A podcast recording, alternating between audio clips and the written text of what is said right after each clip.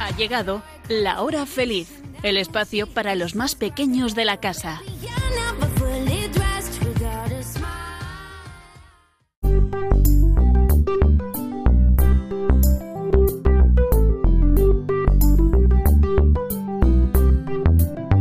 ¿Qué tal? ¿Cómo estás? ¿Cómo van las vacaciones? Espero que sigas disfrutando con tu familia, con tus amigos, allí donde estés. Ten en cuenta además que ya hemos pasado tres cuartas partes de las vacaciones, es decir, de cuatro, tres. Todavía nos queda un cuarto. Vamos a aprovecharlo bien, ¿verdad? El programa de este mes es un poco diferente, ya que no tengo cerca a mis alumnos, compañeros, familias que dan vida al programa mes a mes. Pero bueno, le he dado una vuelta y creo que el contenido que he conseguido te va a resultar interesante. Si no, ya me lo dirás. En el programa de hoy hablaremos de la fiesta de la Asunción, la fiesta que tuvo lugar ayer y que todavía tenemos fresca en nuestra cabeza y en nuestro corazón. Os contaré también sobre una excursión especial que hemos hecho estos días y terminaremos con una entrevista que nos llevará hasta Polonia. Así que no hago más preámbulos y vamos allá.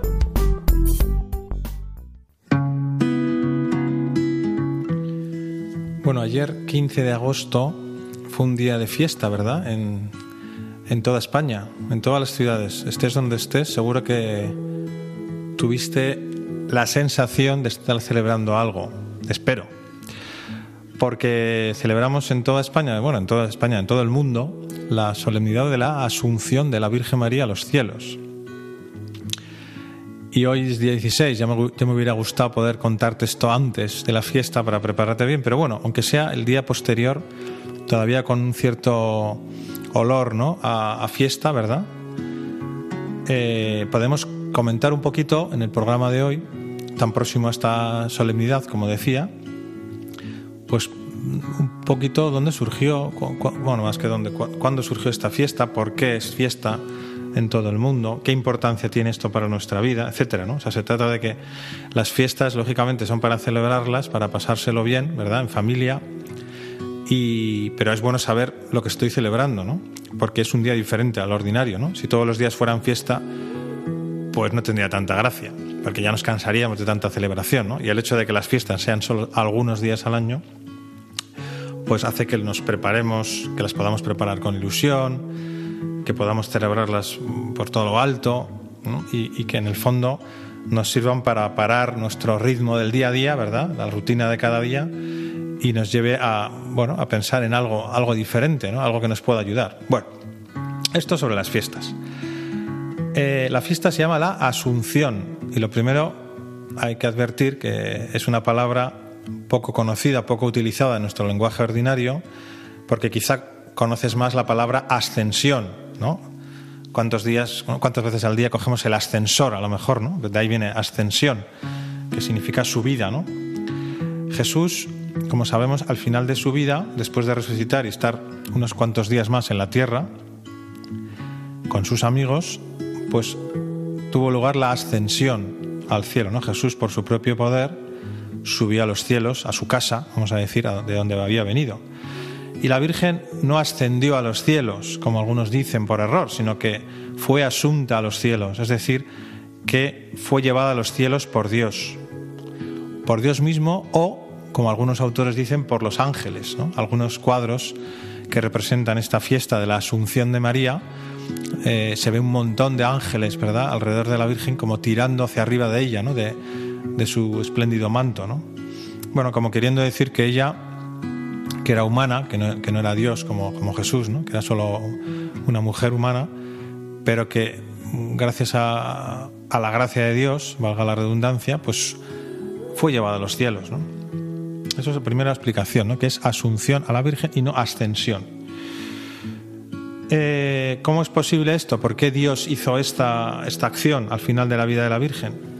Pues esto conecta directamente con la resurrección de Jesús. Jesús cuando resucita, como sabemos, no solamente vence, al pecado, vence a la muerte, vence al mal, sino que además anuncia nuestra propia resurrección. Es decir, Él nos, Él, al ser Dios y hombre, eh, y al resucitar, nos vino a decir, entre otras cosas, que nosotros también resucitaremos al final del mundo. Nuestros cuerpos se volverán a unir a nuestras almas porque estamos hechos así por Dios, ¿no? Como una composición de cuerpo y alma, ¿no?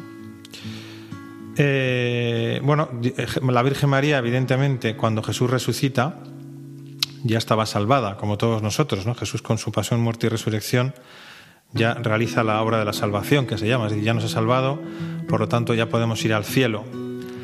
Lo que hizo Dios con la Virgen fue que de alguna manera no tuviera que esperar al final del mundo para resucitar su cuerpo y unirse a su alma, sino que esa resurrección de Jesús se le aplicara a ella directamente, al final de su vida, nada más morir, pues directamente que su cuerpo y su alma juntos subieran ya directamente al cielo. Es un privilegio, un don, un regalo que Dios le hizo a su madre.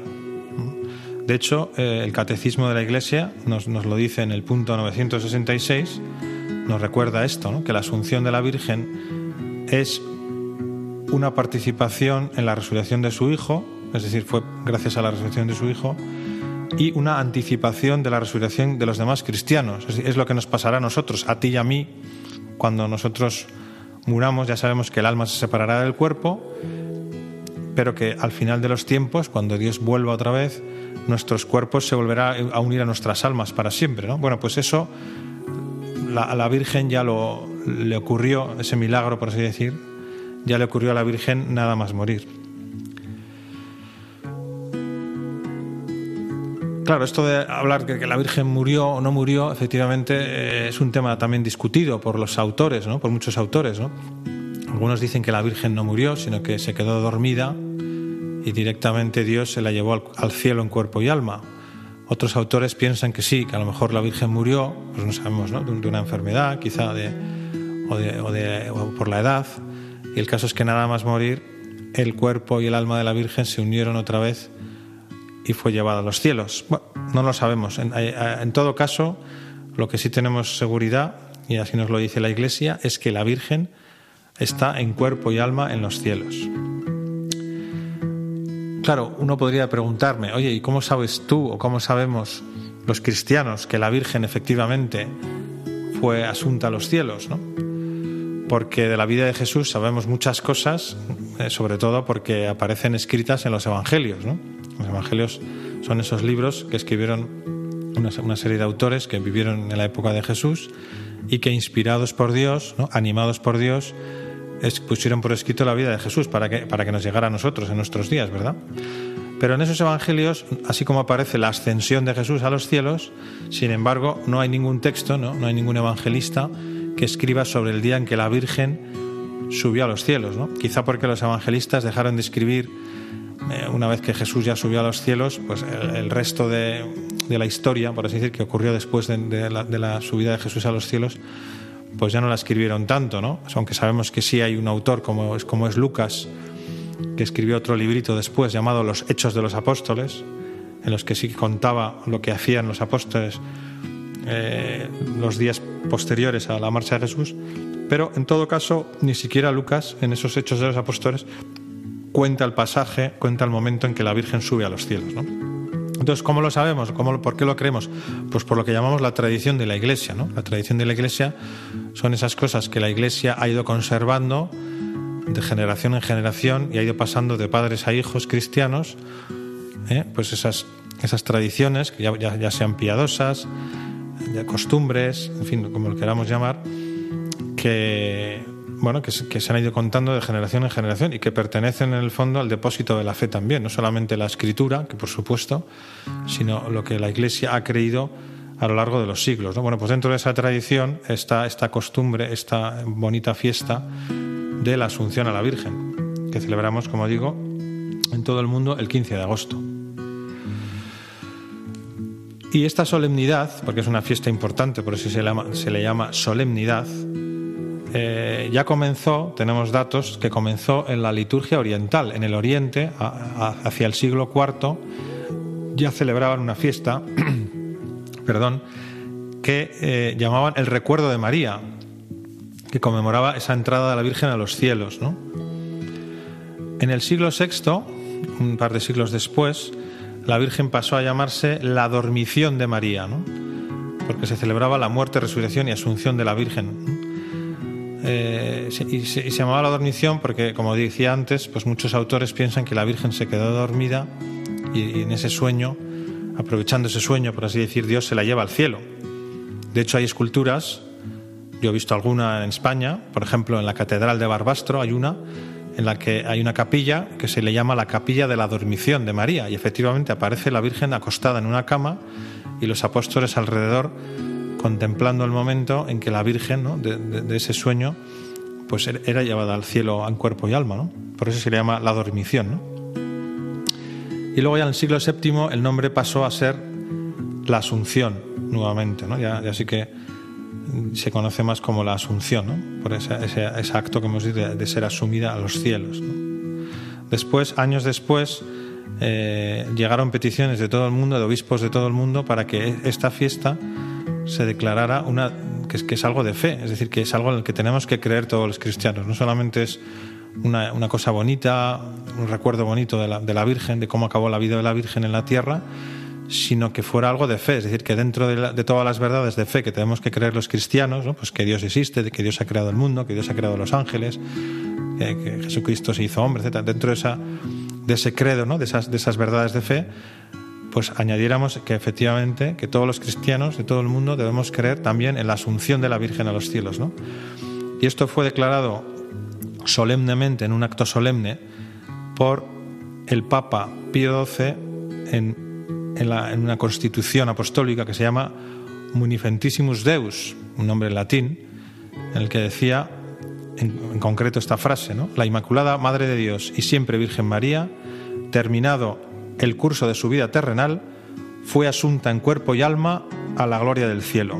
Esa es la frase que de alguna manera deja claro para toda la Iglesia de todos los tiempos que esta es una verdad que tenemos que creer, ¿no? que la Virgen fue llevada en cuerpo y alma al cielo. Claro, por todo ello, eh, esta, esta solemnidad es celebrada eh, el, el 15 de agosto una fiesta en honor a la Virgen en todo el mundo. Y además, según sean las ciudades, los pueblos, los países, pues a veces se le da un nombre concreto, ¿no? Por ejemplo, eh, en España tenemos varias fiestas en torno al 15 de agosto, dependiendo de las ciudades, ¿no? En Sevilla, por ejemplo, la Virgen de los Reyes se celebra el 15 de agosto. La Virgen del Sagrario en Toledo, la Virgen de Prado en Ciudad Real, la Virgen de la Paloma en Madrid, la Virgen de Begoña en Bilbao. También es fiesta en Málaga, en Elche, ¿no? donde celebran el célebre y místico, perdón, y mítico Misteri, Misteri, una representación ¿no? muy bonita que hacen en Elche. En San Sebastián, en Brihuega, en Cogolludo, en Jaca, en Chinchón, en Jumilla, etcétera, etcétera, etcétera, en muchísimas pueblos y ciudades de todo nuestro país celebramos con especial solemnidad eh, la fiesta del 15 de agosto. E incluso en, en, poblaciones de Iberoamérica, en México, en Guatemala, en Nicaragua, Paraguay, se celebra también esta fiesta. En concreto, la capital de Paraguay, como sabemos, es Asunción, que debe su nombre a ella, ¿no? quien es la patrona. Y por último, ¿qué enseñanza, ¿no? ¿Qué, qué, qué nos dice a ti y a mí esta fiesta de la Virgen, ¿no? ¿Qué podemos sacar de provecho para nuestras almas, para nuestra vida espiritual, para nuestra vida cristiana? Pues esta fiesta nos recuerda, como hemos dicho ya, que la Virgen está en el cielo junto a Jesús y que ese es nuestro destino final. Vivir para siempre con Jesús, con María, con los santos y por supuesto con nuestros familiares y amigos. En esta vida somos pues como peregrinos, lo hemos recordado recientemente ahora en el mes de julio al celebrar la fiesta de Santiago Apóstol, la cantidad de personas ¿verdad? que viajan como peregrinos a, Santiago para darle abrazo al santo. Pues nosotros la misma, en la vida somos igual, somos peregrinos que vamos camino del cielo. Y tenemos la suerte de que ya nuestra Madre la Virgen nos ha precedido, ella ha andado este sendero y desde el cielo nos anima y nos ayuda diciéndonos que es posible llegar al cielo. Si somos fieles, llegaremos como ella a la, a la, meta definitiva. La Iglesia además nos anima, nuestra Madre la Iglesia, a poner nuestra mirada en ella, a imitarla, a pedirle ayuda. Ella, como buena madre que es, ¿verdad? Intercede por nosotros ante su Hijo, le pide a Jesús que nos ayude. Y la Virgen, pues como hemos dicho, al cumplir esta voluntad de Dios, lo que Dios quería en su vida, pues eso es lo que le llevó a estar ahora en la gloria de Dios. Es una manera de animarnos a nosotros a hacer lo mismo, a cumplir lo que Dios quiere para nosotros, cada uno en su sitio, cada uno donde Dios le haya puesto. Lo que está claro es que todos en la tierra queremos llegar a Dios. Esa es nuestra esperanza, ¿no? Por eso a la Virgen le llamamos también la Virgen de la Esperanza o Esperanza Nuestra, porque ella ya ha alcanzado esto y, por lo tanto nos dice que es posible y nos anima a ello. Ella ha estado, ha sido una persona que ha confiado totalmente en Dios y que su corazón estaba lleno de Dios. Pues ella ahora desde el cielo nos cuida, nos da fuerzas, nos acompaña con su amor de madre durante toda nuestra vida para que podamos vivir lo que Jesús nos pide y lleguemos un día a estar felices en el cielo. Bueno, espero que os haya gustado y que nos haya servido todo para sacar punta de esta gran fiesta de la Iglesia.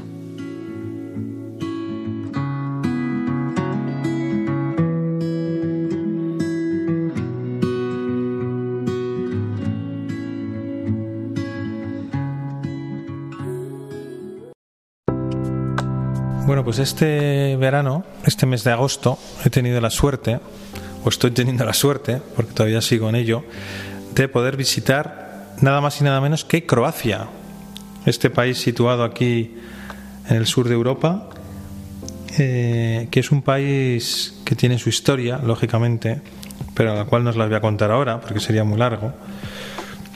Pero sí que puedo deciros que es una gozada de sitio. Estoy disfrutando mucho estos días, descansando, cogiendo fuerzas para el nuevo curso que comenzaremos en septiembre, ¿verdad?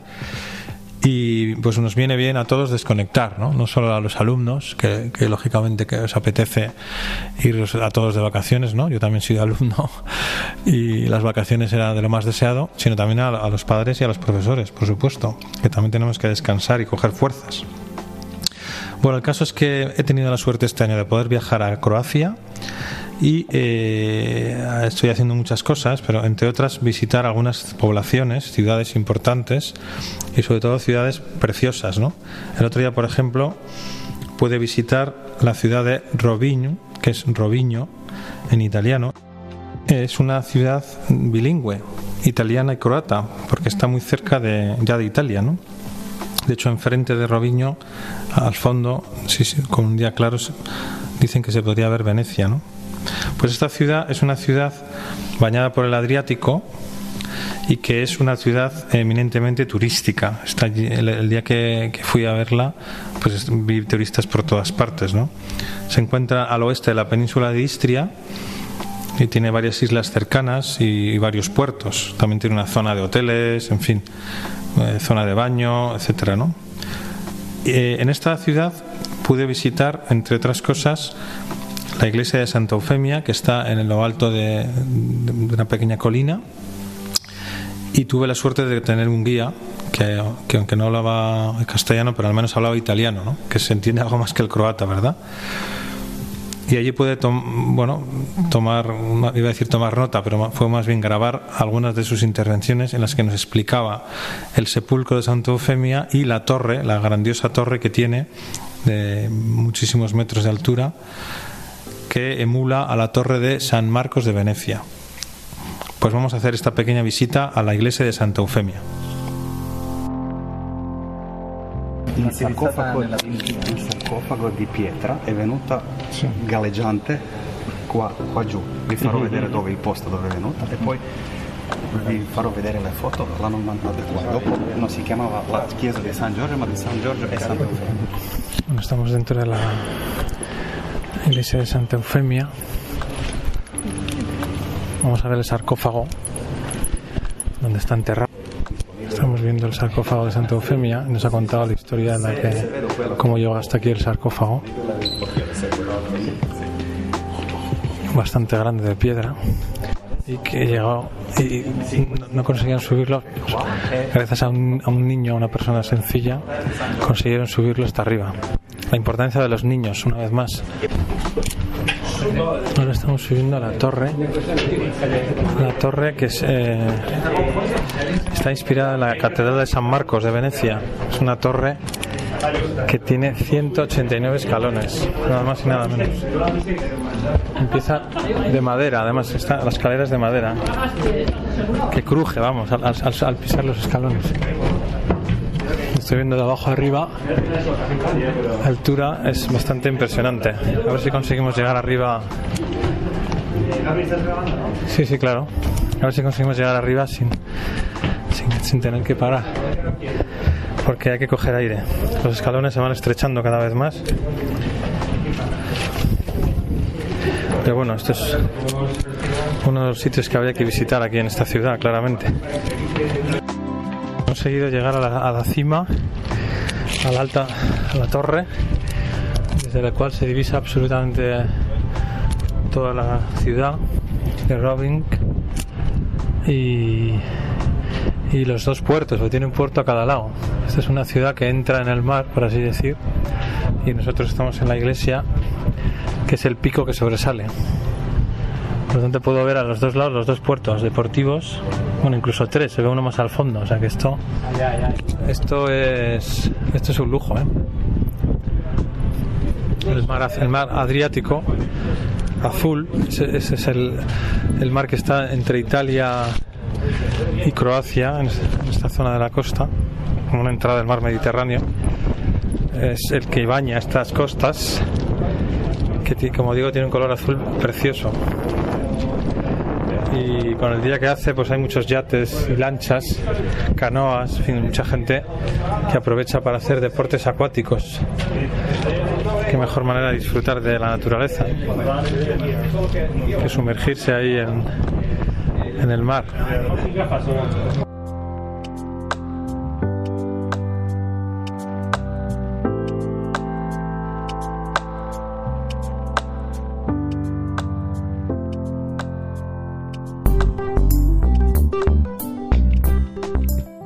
Diversiones que puedes hacer en verano, que seguramente estás haciendo, ¿verdad? Es la lectura. La lectura que es un pasatiempo muy barato, muy sencillo de hacer, es decir, que uno lo puede leer en cualquier, en cualquier lugar, ¿verdad? En cualquier circunstancia. Y, nos, nos lleva a, bueno, de alguna manera a, a echar volar nuestra imaginación para entrar en otros mundos que pueden ser reales, que pueden ser imaginarios, que pueden ser de aventuras, de muchos tipos, ¿verdad? Porque tenemos libros de todo tipo. Seguramente ya leerás durante el colegio, durante el tiempo escolar, espero. Y, pero no solo durante el año tenemos que leer, también los tiempos de vacaciones son ideales para, para entretenernos, ¿verdad? Con la lectura.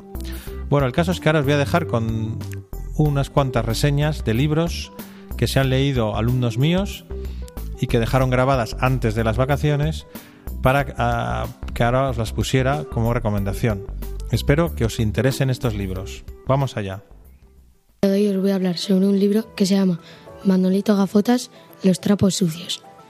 Eh, el autor de este libro es Elvira Lindo y este libro trata sobre un niño que es- va más o menos como a tercero de primaria, que este año le dan las notas. Bueno, él se llama Manolo, solo que sus amigos y sus familiares le llaman Manolito y pues es un chico un poco gamberro que siempre está intentando pues hacer tonterías, hacer tonterías y salir a la calle para estar con sus amigos.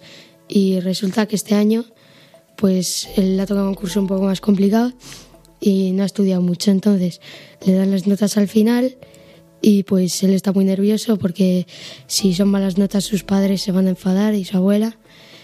Y pues bueno, eh, parece que son malas notas, pero al final lo que parecían que eran malas notas eran bastante buenas. Y de eso trata el libro. Yo lo recomiendo a gente que sea un poco más mayor de quinto de primaria, porque hay unas gamberradas y pues si, si lo aprenden los pequeños, pues eso. Eh, bueno, adiós. Hola, mi nombre es Nicolás Arnaiz y os voy a hablar sobre Futbolísimos. Eh, Futbolísimos es un libro sobre fútbol que trata de un equipo que se creó en un colegio que se llama Soto Alto, que ellos, pues, recién creado el equipo, pues eh, fueron a con- se metieron en una liga difícil y, tenían unos entrenadores que eran profesores y tenían pues lo tenían muy difícil para ganar pero al paso del tiempo consiguieron ganar eh, partidos y entonces al final eh, acabó yendo a la gloria el equipo ganando torneos y las cosas. Mi opinión es que es un libro para gente entre 10 y 12 años y, y a la gente que sea apasionada al deporte o al fútbol que está bastante bien porque al final si te gusta el fútbol eh, trata sobre eso el libro. Adiós. Hola, soy Jaime Platas y hoy os voy a hablar sobre un libro que se llama Desaparecidos. Es de una familia de dos padres y dos hijos.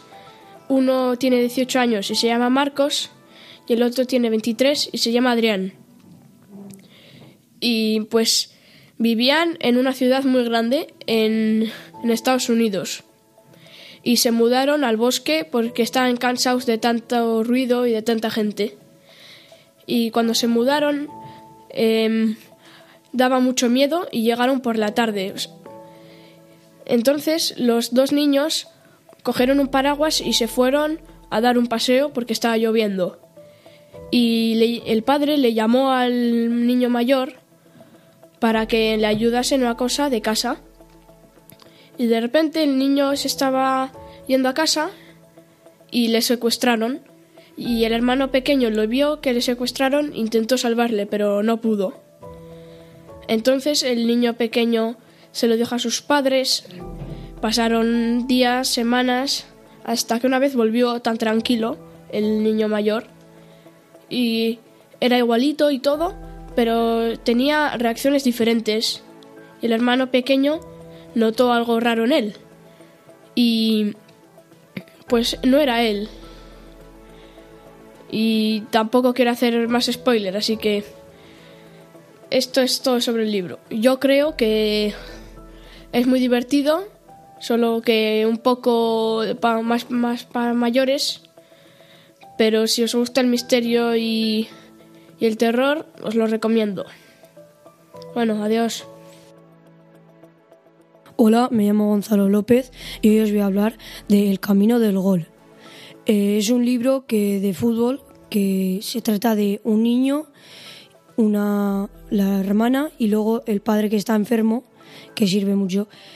El- al niño este, al protagonista, que se llama Feli, pues le gustaba mucho el ballet. Y luego su amiga también le gustaba mucho el ballet. Pero una vez eh, el niño, el protagonista Félix, pues fue a visitar a su padre que está enfermo al hospital. Y su padre le dijo que él tenía que jugar a lo que le gustase. Y el niño pues, pues dejó el ballet y se fue al fútbol. Y luego después de unos meses le fueron como a ver equipos profesionales y, le iban dando consejos y, y él poco a poco pues iba creyendo pues que podía ser mejor en los patios del colegio y todo eso. Y, y al final pues el padre se, se terminó curando. El niño pues ya era más bueno y luego su amiga pues ya consiguió un poco de money ahí bailando y de eso. Y, y luego su abuelo pues eh, le, le dio le dio como un paro cardíaco o algo así y lo tuvieron aún peor. Y fue fue una catástrofe. Y bueno yo recomiendo este libro mucho a los futbolistas a los del deporte y todo esto.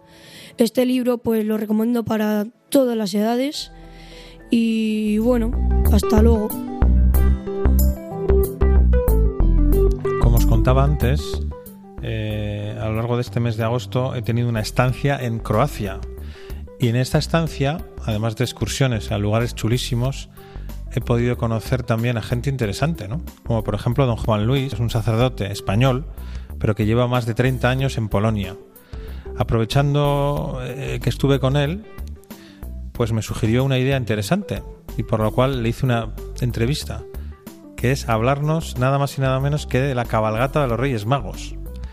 Hombre, esto quizá arranca una sonrisa más de uno. ¿Qué haces, qué haces hablando, Gabriel, de los Reyes Magos en pleno mes de agosto. Pues la verdad es que sí, la verdad es que no es un no es el momento quizá más acertado, pero por la peculiaridad de esta historia creo que merece la pena darla a conocer. Por eso no no desaproveché la oportunidad y le hice esta entrevista que vais a escuchar a continuación. Vamos allá.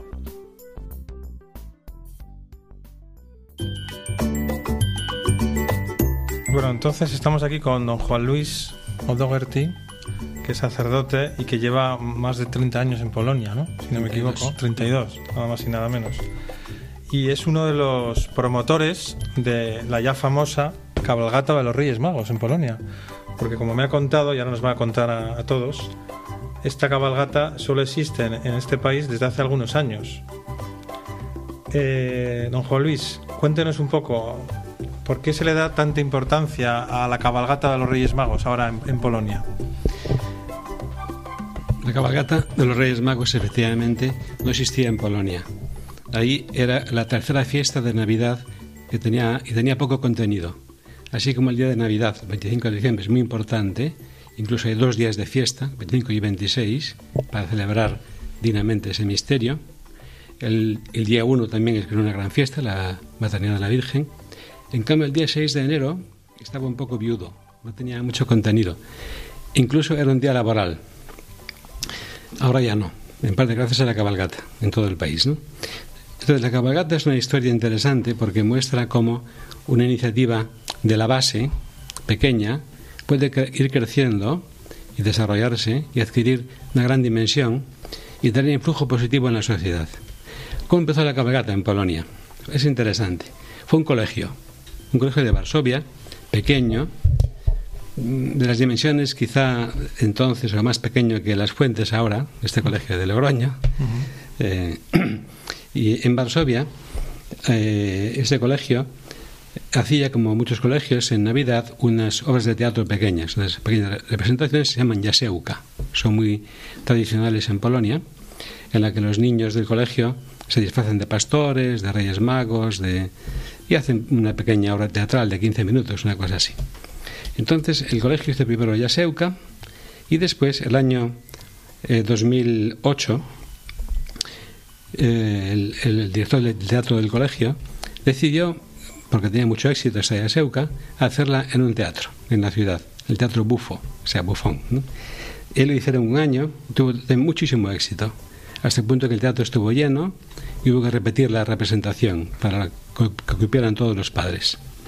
Entonces el, director del teatro, que se llama Piotr, o sea, Pedro, era este hombre que tenía muchas ideas, eh, concibió la idea de hacer una Yaseuka en la calle, a la, cogiendo como ejemplo la cabalgata de los Reyes Magos de España, de la que él tenía información.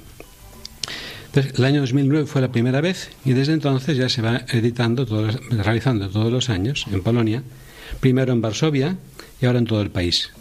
Ahora hay más de mil cabalgatas, o sea, en todas las ciudades importantes hay cabalgata, y también se exporta a otros países que, a los que gusta mucho esta idea. Esta tradición española ahí es copiada en buena parte y yo diría eh, adaptada, inculturada un poco a la tradición polaca. ¿En qué sentido? En el que, en este sentido, que es una, tradición ahora muy cristiana en Polonia. O sea que el, en la cabalgata Reyes Magos polaca mmm, eh, cada año tiene un, un contenido específico, un tema.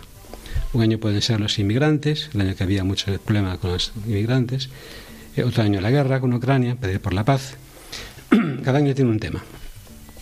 ¿Cómo es el desarrollo?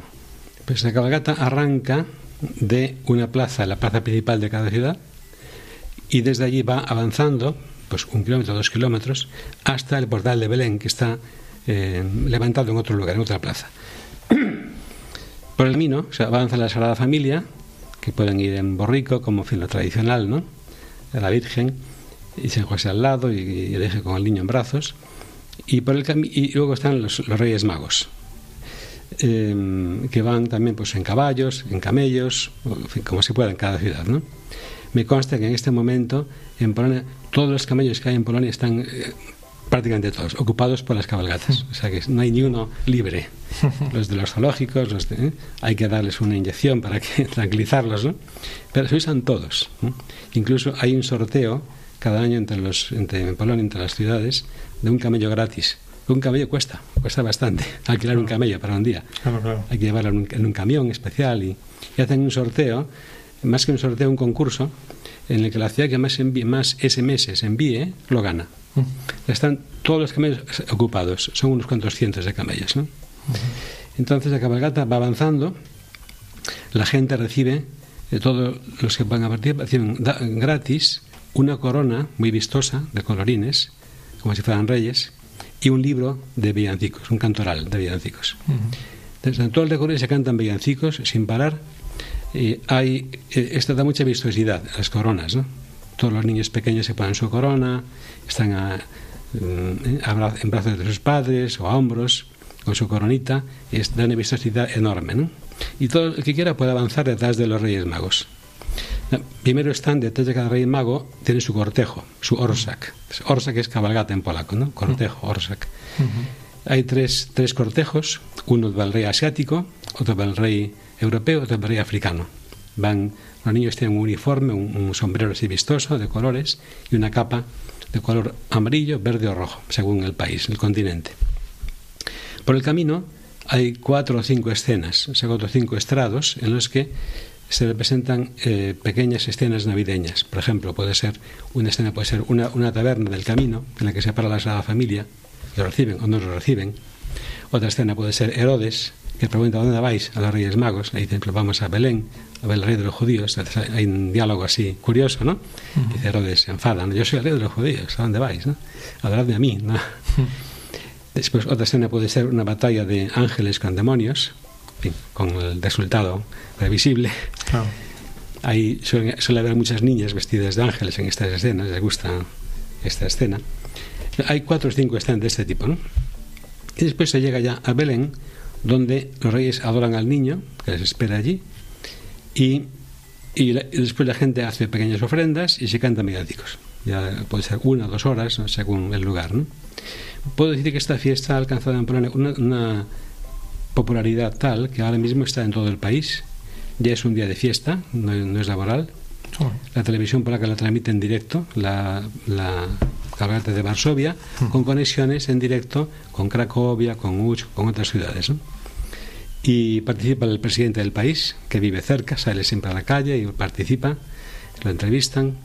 Y cada ciudad, el obispo de la ciudad es el que empieza la cabalgata, va al frente, y al acabar la cabalgata espera en Belén y dice unas palabras a, a los presentes. Puedo decir que es la ocasión en el año, al menos en Varsovia, donde he estado yo, en que el obispo de Varsovia, el cardenal Nietzsche, tiene más gente escuchándole. Claro. Hace dos años me consta que había 80.000 personas Bueno. en la cabalgata en Varsovia. ¿no? Tener un, un- esa posibilidad de tener una homilía o una, pa- palabras a 80.000 personas es para el obispo una, una pequeña fiesta. ¿no? Hombre, claro. Lo- Lo agradece mucho. Y él sabe que esto es objeto de un colegio, un colegio que se llama Zagle, que es de una red de colegios católicos, de inspiración católica, del tipo de los colegios españoles de COAS, por ejemplo, que ha- hay unos venden en Polonia, y ahora mm, los colegios em, fueron los que iniciaron este, esta cabalgata, pero ahora ya participan otros colegios. Ya es una cosa nacional y tiene una incidencia grande en la vida del país. Claro, claro. ¿Y usted ha participado alguna vez en, en directo en alguna de estas cabalgatas? Sí, muchas veces, porque es una fiesta realmente muy, muy bonita y muy simpática y muy divertida. Es un buen ejemplo de cómo se puede hacer una diversión cristiana, pero diversión, que no sea ñoña, que no sea ¿eh? insípida, que sea muy divertida, que se canta, se, se baila. Como digo, los niños y las niñas quieren todos participar, les encanta. ¿no? Por ejemplo, los chicos que están a veces, digamos, en mal plan en algunos colegios, ¿qué es lo que les gusta? Actuar disfrazados de demonios, en Ah. esas escenas de, O sea que hay sitio para todos, vamos, lo que podemos todos, decir, sí. ¿no? Eso es, ¿no? Las niñas cantan, bailan, se visten de ángeles, bueno. Claro. Es una, una diversión muy grande, sobre todo para los niños. ¿Cuál- No le he preguntado antes, pero ¿cuánto viene a durar más o menos? Desde que comienza la cabalgata hasta que termina todos los actos. Porque claro, hay muchas cosas por medio, ¿no? Yo diría que es, depende de la ciudad, ¿no? Si es una ciudad pequeña, pues será más breve, pero al menos en Varsovia es dos horitas por lo menos, ¿no? Claro. ¿Y eso se hace por la tarde del día 6, por la mañana o cuando? Empieza a las 12. A Se las- empieza con el Ángelos, Ujú. en la plaza del, del castillo de Varsovia, que es la más chic de la ciudad. Ujú. Ahí el cardenal de Varsovia dirige el Ángelus y empieza la cabalgata. Se llega a Belén una hora más tarde, más o menos. Ujú. De allí se cantan villancicos. A eso de las dos, la gente sigue cantando, ya se retira un poco el cardenal, pero siguen cantando hasta las tantas, ¿no? O sea, que ese día se come ahí o se come como más tarde. ¿no? Más tarde, sí, más tarde. Además es también interesante que alrededor de la cabalgata han surgido iniciativas múltiples que tienen mucho éxito. Por ejemplo, concursos de villancicos, polacos y extranjeros, concursos de comidas navideñas, de dulces navideños, concursos de belenes, concursos de, de literatura na- navideña. Claro. O sea que hay de verdad toda una... ¿eh? Todo un fenómeno, podríamos decir, ¿no? sí, alrededor del, del Orsac, de la cabalgata, que mm, le da mucho éxito y mucha popularidad. Ahora ya los obispos, cuando empiezan la cabalgata, se cuidan de decir, empezamos la tradición polaca de la cabalgata, tradición Claro, que claro, ya- ya existe desde hace unos años realmente. ¿no? Has asumido como si fuera centenario, ¿no? Prácticamente, ¿no? Sí, también esto es interesante para dar que pensar en- para España y para otros países que se pueden re- recuperar tradiciones. Claro.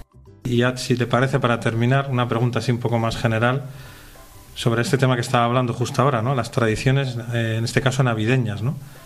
¿Por qué piensa que son importantes, ¿no? Para, para los cristianos el que haya este tipo de actos Sí. organizados. son muy importantes porque el hombre se compone de cuerpo y alma y el alma nuestra todo lo que entiende lo que entiende por los sentidos por lo que ve por lo que oye por lo que lee por lo que experimenta es muy importante dar a los sentidos un alimento adecuado ¿no? buenos libros buenas películas buenas imágenes la cabalgata tiene todo eso junto tiene imágenes tiene cantos tiene bailes tiene movimiento tiene acción tiene para los niños un gran atractivo y por eso me parece que es muy importante. Y esto da, eh, cuando el, el tema está bien pensado, y es un- el contenido es cristiano, de cantar villancicos, de leer el Evangelio, pues se lee el Evangelio del nacimiento también, ¿no? Entonces, esto es una catequesis muy viva que entra por los ojos de los niños enseguida, ¿no?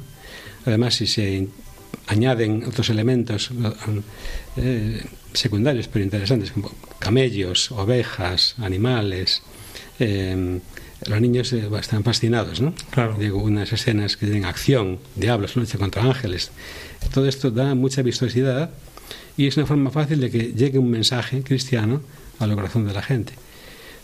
Muy, muy interesante, muy enriquecedor y efectivamente un ejemplo para, para todos, ¿no? Para otros países, para otras tradiciones que, como decía antes, se pueden re- incluso redescubrir o re- retomar, ¿no? En, en muchos casos. Pues muchísimas gracias por esta pequeña entrevista Gracias a vosotros. y nada, seguir ahí avanzando en, en Polonia, ¿eh? en la labor en Polonia. Eso es, intentaremos. Muchas gracias. Hasta luego. Adiós.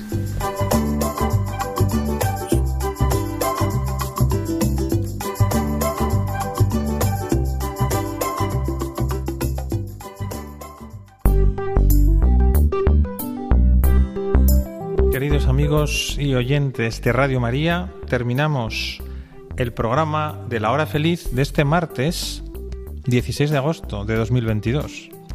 Espero que os haya gustado, os haya resultado entretenido. Ya sé que ha sido un programa un poco diferente, ¿verdad? Los que hacemos durante el curso, pero bueno, debido a las circunstancias que tenemos, pues esto es lo que nos ha salido. En todo caso, comenzamos ya la recta final de las vacaciones de verano, ¿verdad? Y vamos a aprovecharla con intensidad.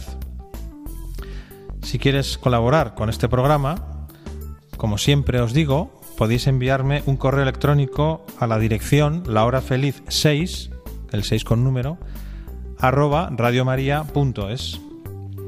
El programa, como todos, queda grabado y lo podéis escuchar cuando queráis en los podcasts de Radio María. Espero que terminéis muy bien el mes de agosto y las vacaciones de verano. Así que nos despedimos, pero hasta muy pronto, porque dentro de un mes volveremos en septiembre con La Hora Feliz. Un abrazo.